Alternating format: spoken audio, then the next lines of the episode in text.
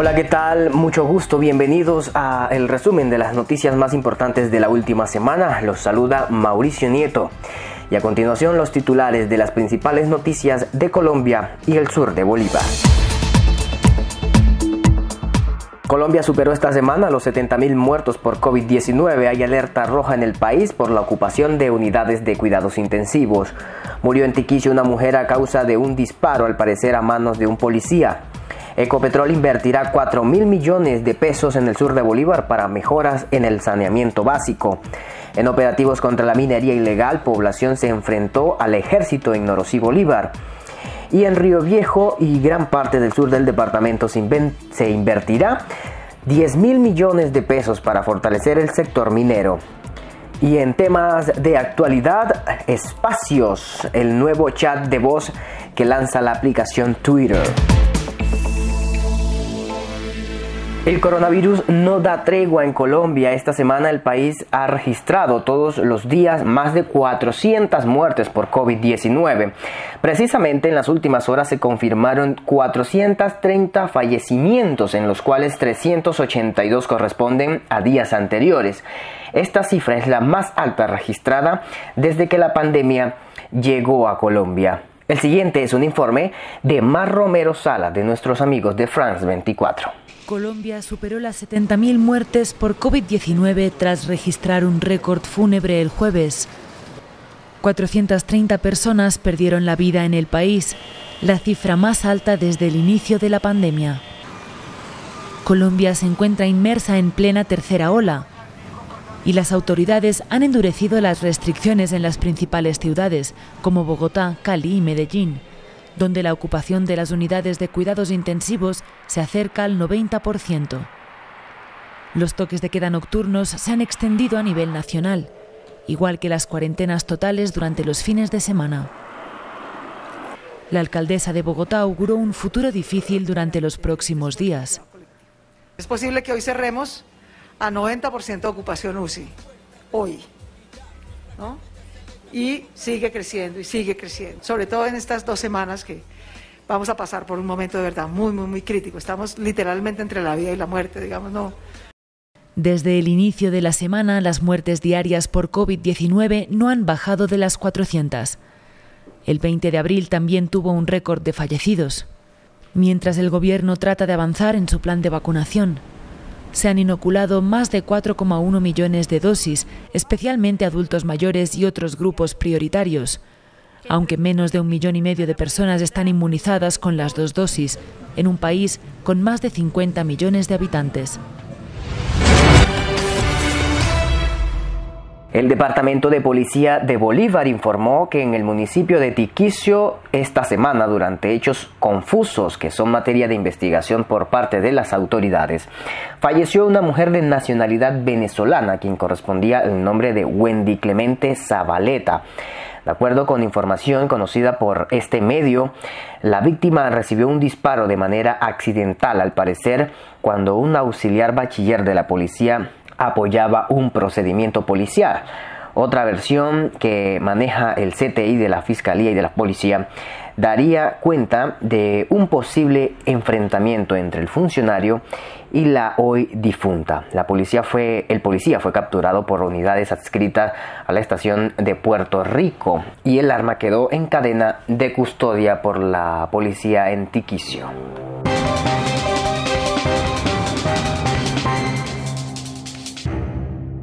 En otras noticias del sur de Bolívar, el ministro de Vivienda Jonathan Malagón en coordinación con el consejero de Presidencia para la Estabilización y la Consolidación, Emilio Arcila, el gerente de proyectos de obras por impuestos de Ecopetrol, Silvia Urbina, el gobernador de Bolívar, Vicente Antonio Blel, y el alcalde de Cantagallo Sur de Bolívar, Genio Ricardo Sarmiento Iglesias, entregaron la obra terminada correspondiente a la construcción de 150 unidades sanitarias para viviendas dispersas en la zona baja del área rural del municipio de Cantagallo, subregión Pedet del sur de Bolívar. Este proyecto fue ejecutado por Ecopetrol a través del mecanismo de obras de impuestos con una inversión de 4.439 millones de pesos que beneficia a 158 familias de las veredas La Feria, Puerto Mina, El Firme, La Victoria, La Peña, Los Concoros,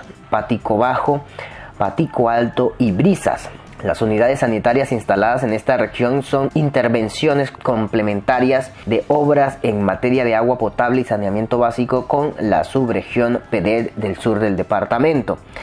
Este proyecto fue formulado por la alcaldía de Cantagallo Bolívar con el asesoramiento y gestión de la Agencia de Renovación de Territorios ART en el marco e implementación de los PEDET, iniciativas formuladas por las comunidades en sus asambleas veredales y fueron convalidadas y articuladas en el Plan de Desarrollo Municipal y con el programa Casa Digna que lidera el Gobierno Nacional a través del Ministerio de Vivienda, Ciudad y Territorio. El ministro de Vivienda Jonathan Malagón afirmó que con estas obras se garantizarán que las viviendas cuenten con baño, lavamanos, duchas y lavaderos externos, manejando así la calidad de vida de quienes habitan en estas zonas rurales del municipio de Cantagallo. En la subregión PD del sur de Bolívar se han adelantado tres proyectos a través del mecanismo de obras de impuestos, las cuales han tenido una inversión de 8.929 millones de pesos y obras que han sido desarrolladas por la empresa Ecopetrol y Suramericana.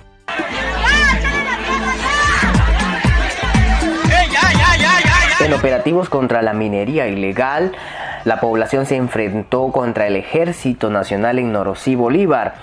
En hechos ocurridos en la mañana de este miércoles 21 de abril en zona rural de este municipio, en operaciones de la SIGIN en compañía con miembros del ejército contra la minería ilegal en esta zona del departamento, la comunidad se enfrentó con la fuerza pública mientras incineraban material y maquinaria que servía a esta actividad ilícita. De manera fuerte, pero sin llegar a la fuerza violenta, la población con agua y tierra apartaron a los soldados e intentaron apagar las llamas de las máquinas que se ocupan para la extracción del mineral. Hasta el momento se desconocen si hubo afectaciones a la salud de algunos miembros de esta comunidad rural de Norosí y el ejército como tal no ha emitido un comunicado oficial.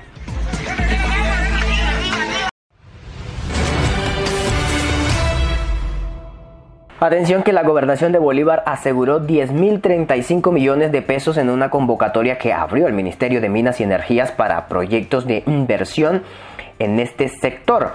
Los recursos fueron obtenidos a través de dos proyectos, los cuales fueron presentados por la Secretaría de Minas y Energías del Departamento de Bolívar.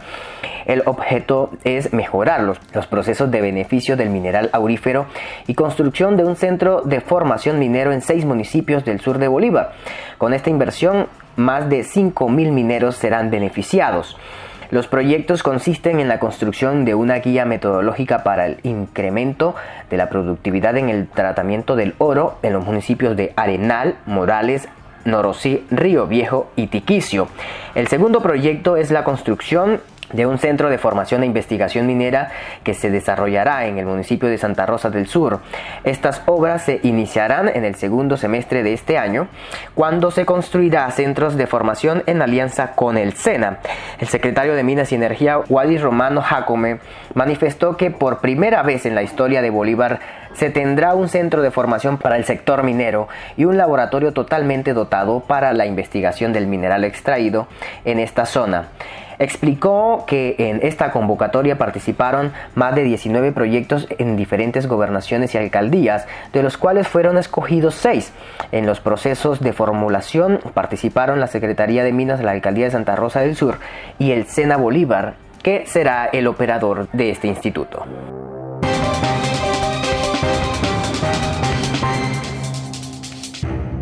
Y en noticias de actualidad, Twitter se lanza al mundo sonoro de las conversaciones o el chat de voz.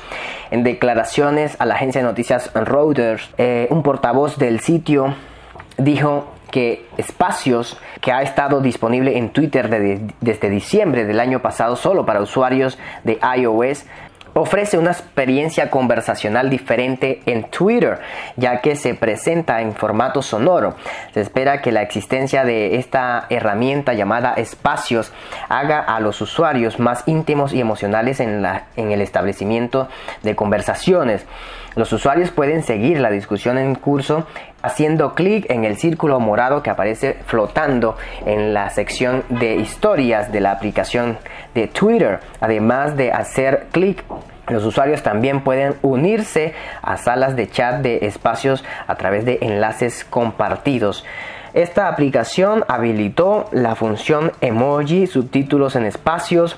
Otros usuarios también pueden ser invitados a hablar en tales discusiones. Los usuarios pueden ver quién se unió a la sala de discusión y titular la sala de discusión en esta nueva herramienta que se parece mucho al chat de voz de Telegram.